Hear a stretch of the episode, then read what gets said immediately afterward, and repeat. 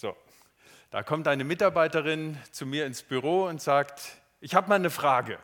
Wie siehst du mich? Okay. Ähm, also es war nicht hier, sondern in meinem vorherigen Job. Dann setzt man sich hin und jetzt überlegt man erstmal als Chef, was meint sie eigentlich? Was möchte sie? Was ist das Thema? Worum geht's? Ja? Wie siehst du mich? Wie werde ich angesehen von anderen, von meinem Chef, von meinen Kollegen?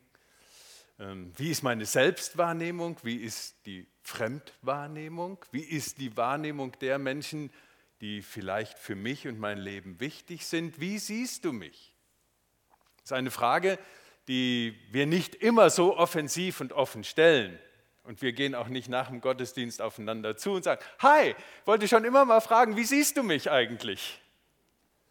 Da sind wir ein bisschen zurückhaltender in unserer deutschen Kultur. Aber manchmal gibt es das. Und die Gemeindeleitung hat sich ohne den Pastor getroffen, um sich zu überlegen, wie sehen Sie Ihren Pastor? Und jetzt bin ich gespannt, was Sie mir demnächst erzählen werden. Und ihr wart ja eingeladen dazu, auch Stellung zu nehmen. Wie sehen Sie den Pastor? Wie sieht mich die Gemeindeleitung? Wie werde ich angesehen? Du bist ein Gott, der mich sieht. So heißt der Leitvers, den sich die ökumenischen Kirchen, die Kirchen in Deutschland für dieses Jahr ausgesucht und gegeben haben. Und es gibt so viele positive Echos darauf hin, so viele Menschen, die mir schon signalisiert haben, oh, das ist ein toller Vers, das ist ein Vers, der mir wichtig ist, mit dem kann ich was anfangen, der kommt mir nahe, der kommt in mein Leben hinein. Aber wir schauen heute mal, zu diesem Vers gehört ja auch ein Lebenszusammenhang, in dem er entstanden ist. Und dieser Lebenszusammenhang beginnt damit, dass ein Mensch sagt, das ist nicht mehr zum Aushalten, mein Leben ist nicht zum Aushalten, das kann ich nicht länger ertragen, das geht so nicht weiter. Kennt ihr solche Situationen? Manchmal schon für Kinder. Und entschuldigt jetzt die Ausdrucksweise, aber ich mache es halt wörtlich. Wenn am Frühstückstisch vor vielen Jahren unser damals so großer Sohn gesagt hat, Papa, ich habe heute gebetet, dass heute alles Kacke läuft. Dann weiß man, a, ja, es ist ein frommes Kind, b, es ist ein ungewöhnliches Gebet und c, irgendwas bedrückt den kleinen Kerl mächtig. Und dahinter stand, wir waren umgezogen. Das Glück der Kinder, lange Sommerferien. Durch die Versetzung ja, hatten sie vom einen Bundesland ins andere zwölf Wochen Sommerferien. Yeah! Aber danach lief es dann nicht so ganz rund im Mathematikunterricht unseres kleinen Steppkes weil der an sich Mathe gut konnte, aber nach zwölf Wochen, ich glaube es war zweite Klasse oder sowas, war halt dann doch manches nicht mehr da. Eins, zwei, vier, fünf so mäßig. Ja? Ähm, und die Lehrerin hat das sofort mitgekriegt und war jetzt auch nicht übermäßig empathisch damit, sondern hat in die Wunde reingeschlagen und auch bei uns Eltern angerufen. Eklatante Mängel sind da vorhanden. Ja, okay. Jedenfalls hatte er also Mathearbeit und war sich im Klaren, das geht schief. Ähm, Papa, ich habe heute gebetet, dass alles Kacke geht. Und dann werde ich mich unter den Tisch setzen, hat er gesagt, und die Lehrerin kann sehen, was sie macht.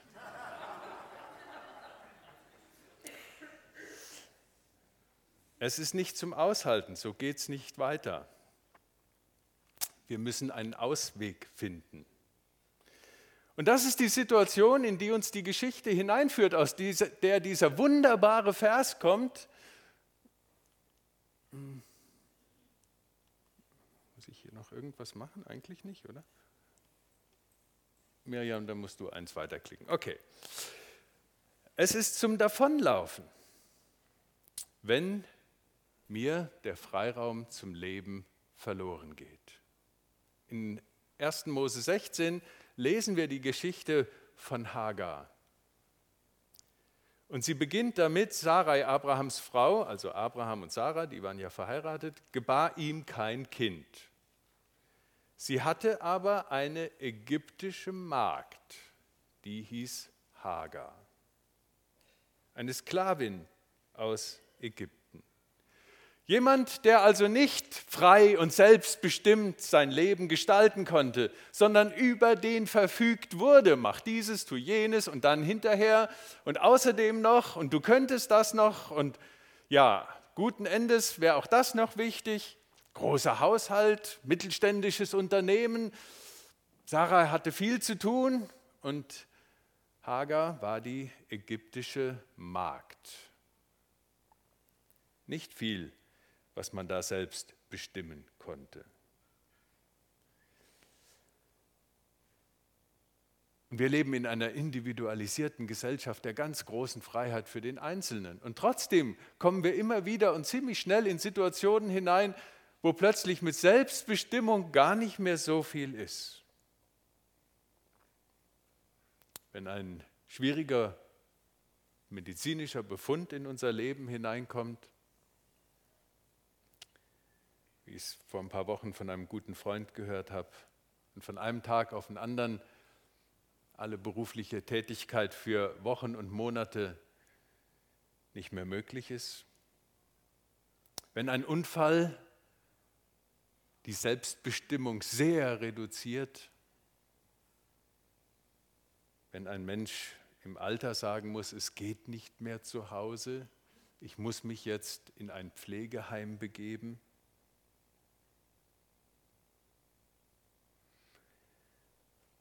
Oder eben, wenn so ein kleiner Stöpke sagt, ich verkrieche mich unterm Tisch, weil heute Mathearbeit ist. Ende der individuellen Freiheit. Es ist zum Davonlaufen. Dazu kommt dann noch, dass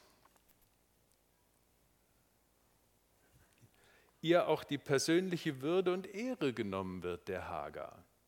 Denn Sarah sprach zu Abraham, Vers 2 in Kapitel 16, siehe, der Herr hat mich verschlossen, dass ich nicht gebären kann. Geh du doch zu meiner Magd, ob ich vielleicht durch sie zu einem Sohn komme. Und Abraham gehorchte der Stimme seiner Frau. Geh doch zu der Magd, vielleicht kommen wir so zu einem Kind. Das heißt, hier wird auf dem Rücken oder sollte man besser sagen im Bauch der Magd, der Hagar, ausgetragen, was andere verfügt haben. Sie hat volles Risiko der Schwangerschaft, aber weiß, dass es niemals ihr Kind sein wird. Das Lebensgefühl kennen auch manche Menschen. In der Firma, ich bin immer der Depp, zu Hause in der Familie, wenn eine Mutter sagt, ich scheine an allem schuld zu sein, was in der Familie schiefläuft. Oder Kinder sagen, bei uns zu Hause ist so viel Stress und Spannung, nur wenn Gäste kommen, dann müssen wir alle freundlich sein.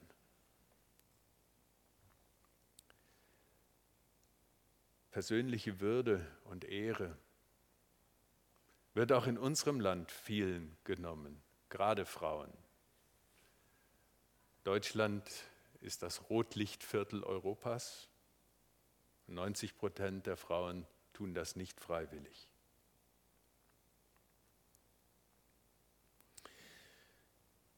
Es ist zum Davonlaufen,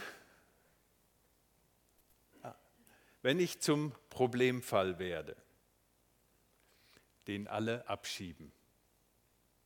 Ah, eigentlich war das ja eine sehr kreative Idee, die Abraham und Sarai da hatten. Und es funktioniert auch. Ja. Sie nahm ihre Magd Hagar, gab sie dem Abraham, ihrem Mann, zur Frau, nachdem sie zehn Jahre im Lande Kanaan gewohnt hatten. Und er ging zu Hagar, die war schwanger. Aber als sie nun sah, dass sie schwanger war, achtete sie ihre Herrin gering. Jetzt trumpft sie auf. Jetzt ist endlich ihre Stunde gekommen. Jetzt kann sie den Kopf mal hochtragen. Jetzt hat sie mal etwas, was die Chefin nicht hat. Sie ist schwanger und sie lässt das Sarah spüren. Und dann beginnt da ein merkwürdiges Spiel von schwarzer Peter. Wer ist schuld an der Situation? Wer soll da jetzt was machen? Jedenfalls sprach Sarai zu Abraham: Das Unrecht, das mir geschieht, kommt über dich. Ich habe meine Magd dir in die Arme gegeben, nun, dass sie sieht, dass sie schwanger geworden ist, bin ich gering geachtet in ihren Augen. Das ist eine Demütigung. Der Herr sei Richter zwischen mir und dir.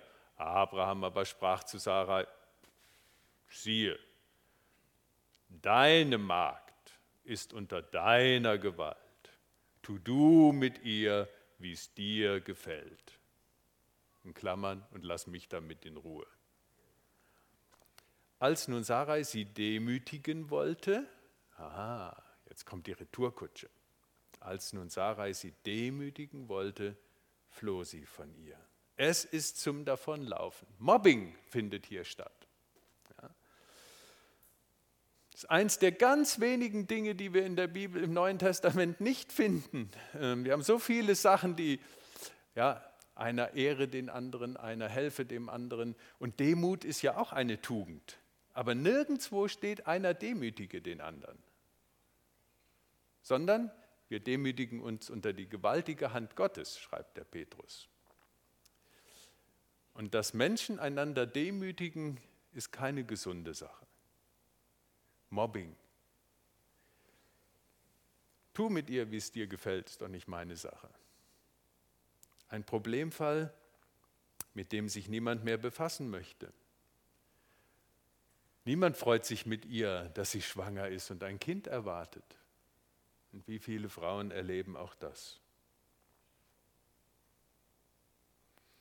Kinder erleben sich so, wenn Eltern durch eine Scheidung gehen, sehr häufig, dass sie den Eindruck haben, ich bin schuld daran, ich bin das Problem. Jugendliche, die aus dem Knast kommen und nach einem Neuanfang suchen. Ach so, hm, das ist die Leerstelle in deinem Lebenslauf? Oder wenn man es ehrlich anspricht, dann wird die Akte erstmal ganz nach unten gepackt.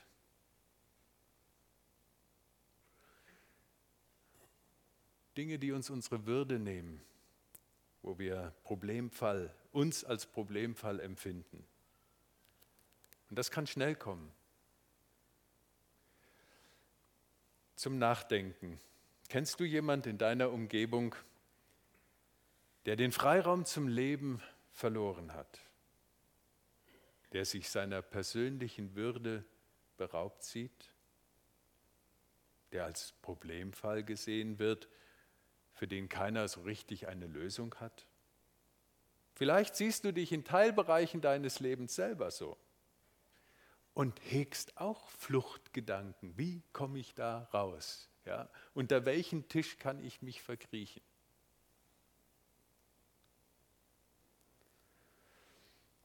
Hagar erscheint es so, dass Flucht für sie ein attraktiver Ausweg ist. Auf und davon. Zurück dahin, wo vielleicht doch alles gut oder zumindest besser war. Als nun Sarai sie demütigen wollte, floh sie vor ihr.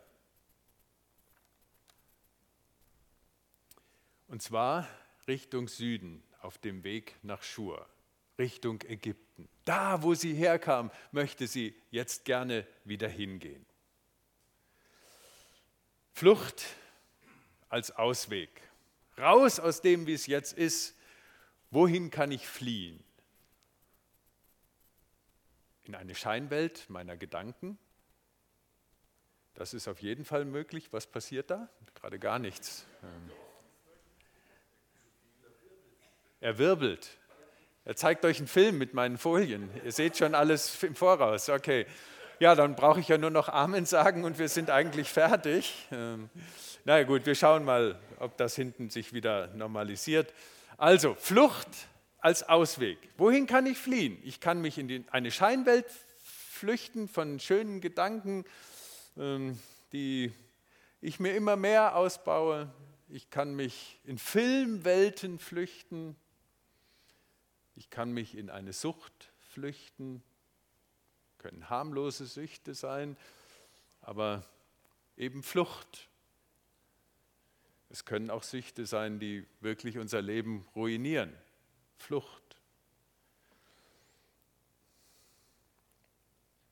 Ich kann mich sogar in religiösen Wohlklang flüchten. Und dann habe ich immer schöne Sätze drauf. Der Herr macht das schon, aber eigentlich will ich mich dem Problem nicht stellen. Was brauchst du? Lass gut sein. Ist okay. Wir lassen es einfach. Ist, ist in Ordnung. Also, wir können uns auch in eine religiöse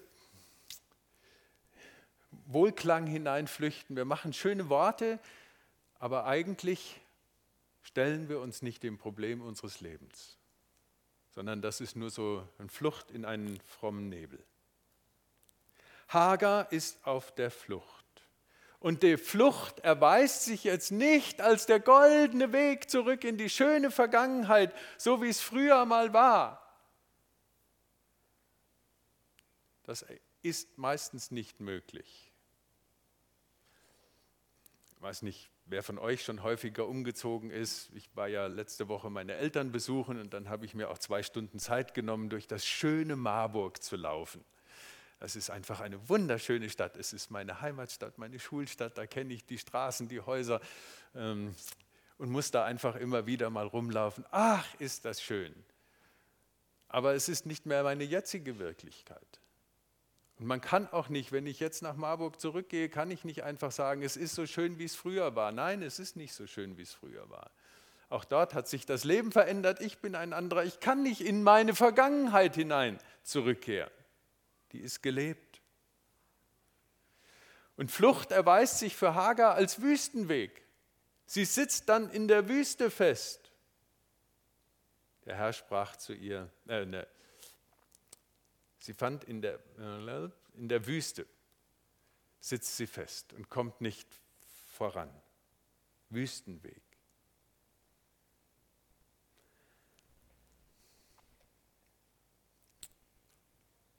Flucht in das Gestern eröffnet keine Zukunft, sondern führt in die Vereinsamung.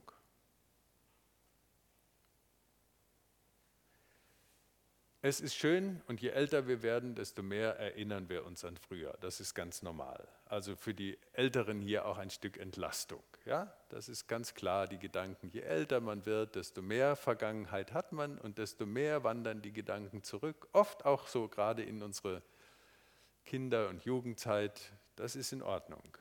Aber flüchten vor dem Alltag ist was anderes. Wir brauchen auch heute den Mut zum Tag, zum Ja, zur Gegenwart.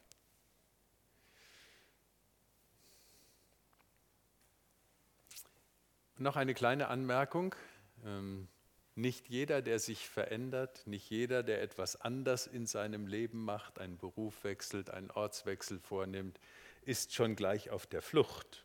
Nicht jede Veränderung ist Flucht. Wir sollten also auch vorsichtig damit sein, andere zu beurteilen oder gar zu verurteilen. Aber mal nachzufragen, was sind deine Beweggründe? Flüchtest du vor was? Das darf man, da können interessante Gespräche entstehen. Und manchmal brauchen wir so einen Schubser zum Nachdenken. Flüchte ich eigentlich mit dieser Veränderung oder habe ich das wirklich innerlich sauber geklärt und durchdacht? Also wieder ein paar Fragen zum Nachdenken. Kenne ich die Situationen, in denen ich davonlaufen möchte und mir das so als schöner goldener Ausweg erscheint? Wohin möchte ich denn gerne fliehen? Was ist denn mein Ägypten, in das ich so gerne zurück möchte? Gibt es Bereiche in deinem Leben, wo du sagst, da bin ich jetzt in der Wüste gelandet, da stecke ich fest, da ist wenig Ausweg?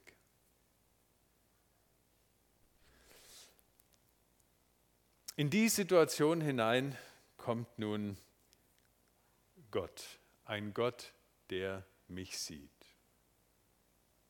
Der Engel des Herrn, Vers 7, Kapitel 16, fand sie bei einer Wasserquelle in der Wüste.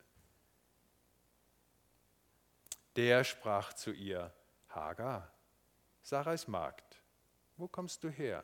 Wo willst du hin? Wow. Abraham und Sarah, die waren vielleicht heilfroh, dass das Problem aus ihrem Leben verschwunden war. Ja, weg war sie. Die haben niemand hinterhergeschickt, obwohl der Abraham viele Leute hatte und so eine schwangere Frau hätte man suchen können. Nein, schön, die ist weg, okay, war ein Versuch wert. Äh, das Problem ist aus unserem Alltag raus. Aber Gott lässt diese Frau nicht laufen. Er geht ihr nach. Er kümmert sich. Und da ist ein Engel des Herrn, das ist im Alten Testament die Umschreibung dafür, dass die Gegenwart Gottes, dass Gott selbst sich auf die Suche macht nach ihr. Natürlich, er sieht und weiß, sie findet, vorfindet dort in der Wüste. Und er spricht zu ihr, Hagar, Sarais Magd. Drei Worte. Was signalisieren die der Hagar? Jetzt dürft ihr antworten. Er weiß genau Bescheid, er hat. Ja, er weiß genau Bescheid. Er kennt meinen Namen. Hier mitten in der Wüste, ja, kennt plötzlich jemand mich und spricht mich an mit meinem Namen.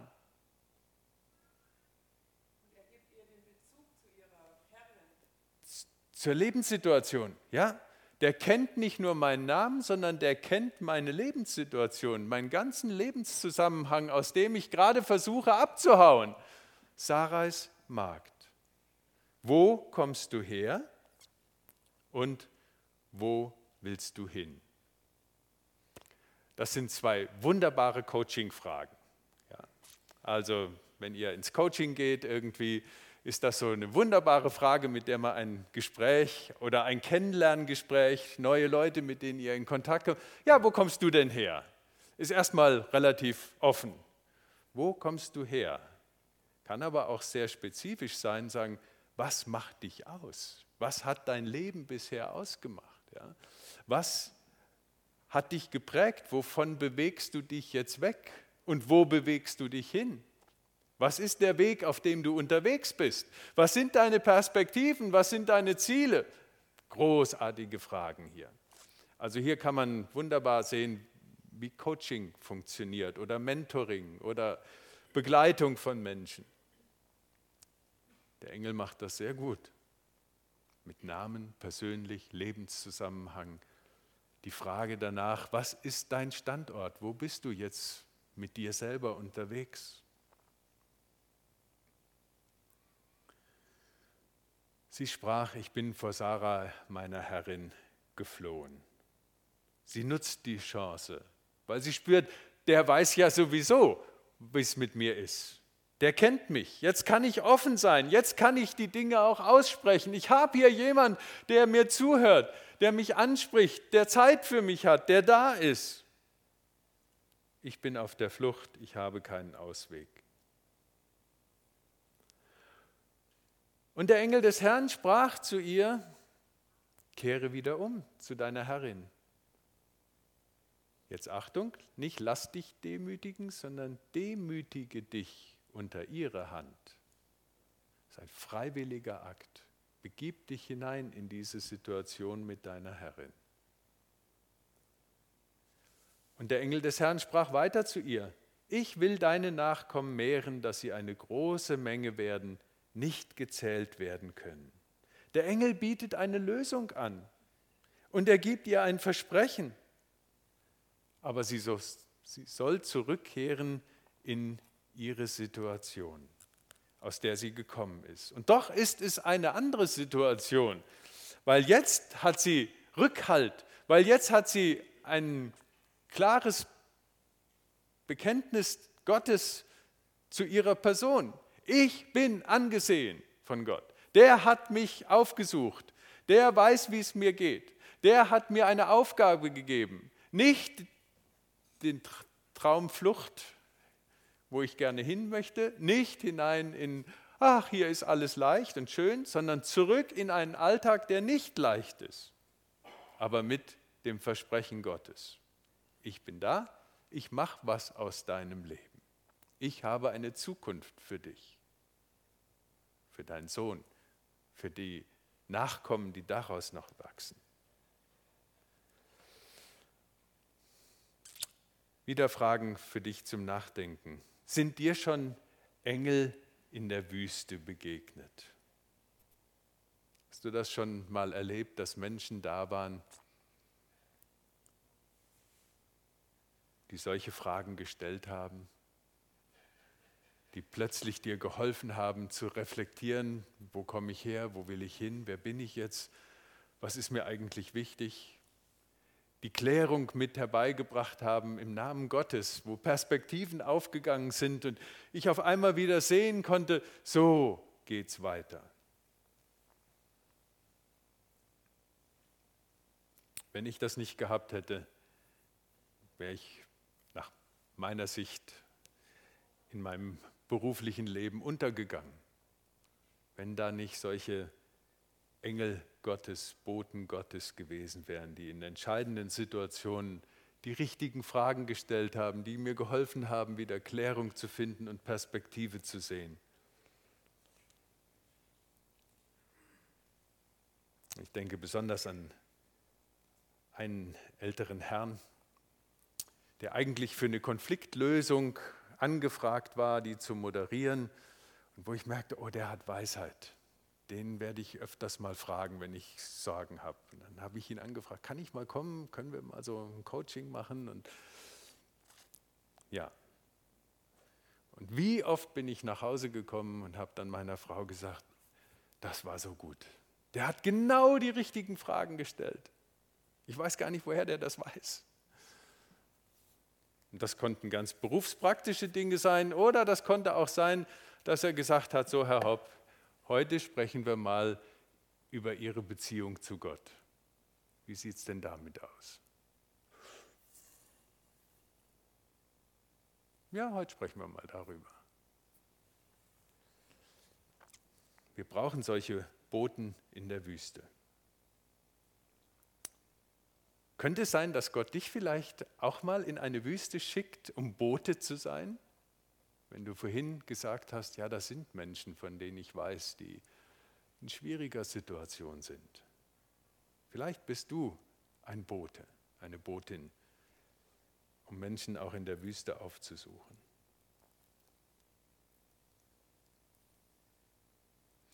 Und jetzt, jetzt erst, nach diesem Erleben, kommt dieser wunderschöne Vers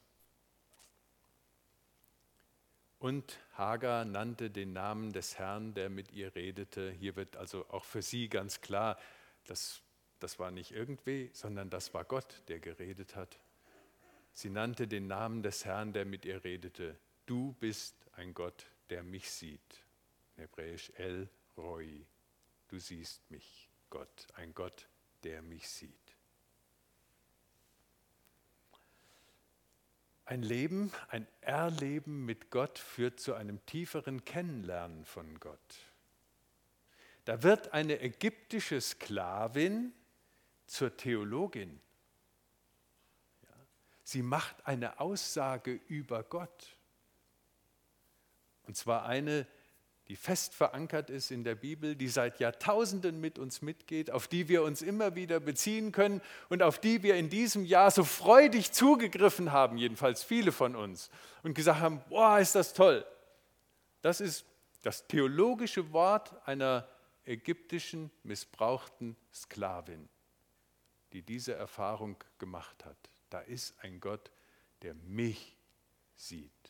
Und das war nicht ein bedrohliches Ansehen, das war nicht eins, was so oder so, sondern das war ein Ansehen, aus dem mir neue Lebenskraft gewachsen ist, Perspektive gewachsen ist, aus dem heraus ich mein Leben wieder in die Hand nehmen konnte und jetzt eine Zukunft für mich sehe. Du bist ein Gott, der mich sieht. Das ist die Offenbarung ihres Lebens, die mit ihr mitgeht. Und nur so eine kleine Randnotiz am Ende. Stellt euch mal das Gesicht von der Abra, vom Abraham und von der Sarai vor, die froh waren, dass das Problem gelöst war. Und auf einmal dackelt die Frau wieder um die Ecke und sagt, ich bin wieder da. Ja, ich bin wieder da. Oh nee. ähm. Ja, und übrigens, Gott hat zu mir gesprochen. Ich bin Gott begegnet. Wie du bist Gott begegnet?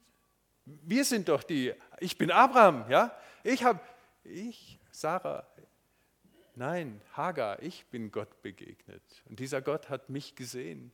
Der hat meine ganze Situation gesehen. Der hat mich zu euch zurückgeschickt. Der hat mir gesagt, dass mein Leben Sinn und Zukunft hat. Und jetzt bin ich wieder da. Was ist wohl bei Abraham und Sarah im Kopf vorgegangen?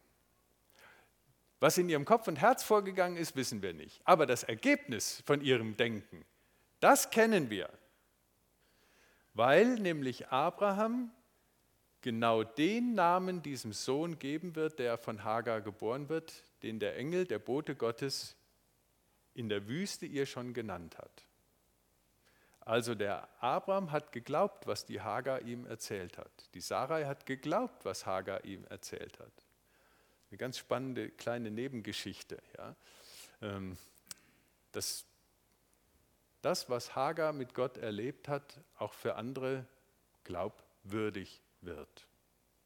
Du bist ein Gott, der mich sieht. Und ich wünsche euch das für dieses Jahr, dass ihr das immer wieder erlebt, einen Gott zu haben, der dich, der mich sieht. In meinem Lebenszusammenhang, in meinen Fluchtgedanken, in meinen Wüstenzeiten, der mir Kraft gibt für die schwierigen Aufgaben, die mein Alltag an mich stellt, an dich stellt Du bist ein Gott, der mich sieht. Es gibt ein wunderbares Lied, das wir jetzt miteinander singen werden, das so Hagar-mäßig ist. Wo ich auch stehe, du warst schon da. Wenn ich auch fliehe, du bist mir nah. Was ich auch denke, du weißt es schon, was ich fühle, du wirst es verstehen. Ich danke dir, dass du mich kennst und trotzdem liebst, dass du mich bei meinem Namen nennst und mir vergibst. Du richtest mich wieder auf, du hebst mich zu dir hinauf. Ich danke dir, dass du mich kennst und trotzdem liebst. Wir werden dieses Lied gleich singen und dann ein zweites noch. Susan wird uns begleiten und anleiten. Und ich möchte euch einladen, wenn ihr persönlich diesen Zuspruch heute aufnehmen wollt, du bist ein Gott, der mich sieht, dann kommt hier nach vorne, der Florian und die Lor werden hier vorne für euch beten, euch segnen. Ähm, wir singen, wir anderen singen, wir gucken hier hin und singen und hier dürfen Leute gesegnet werden. Und nutzt das einfach mal als eine Chance, diesen Zuspruch auch für euch ganz persönlich aufzunehmen ich muss nicht in meiner Wüste stecken. Ich muss nicht in meinen Fluchtwegen festhängen. Ich darf mich von Gott ansehen lassen. Ich bin angesehen bei ihm. Also, während wir singen, Florian Lohr, kommt ruhig bitte nach vorne und traut euch. Und ihr könnt hier auch einen Moment stehen, bis der Nächste drankommt. Ähm, lasst euch umbetet sein und gesegnet werden. Und wir singen wo ich auch gehe, wo ich auch stehe.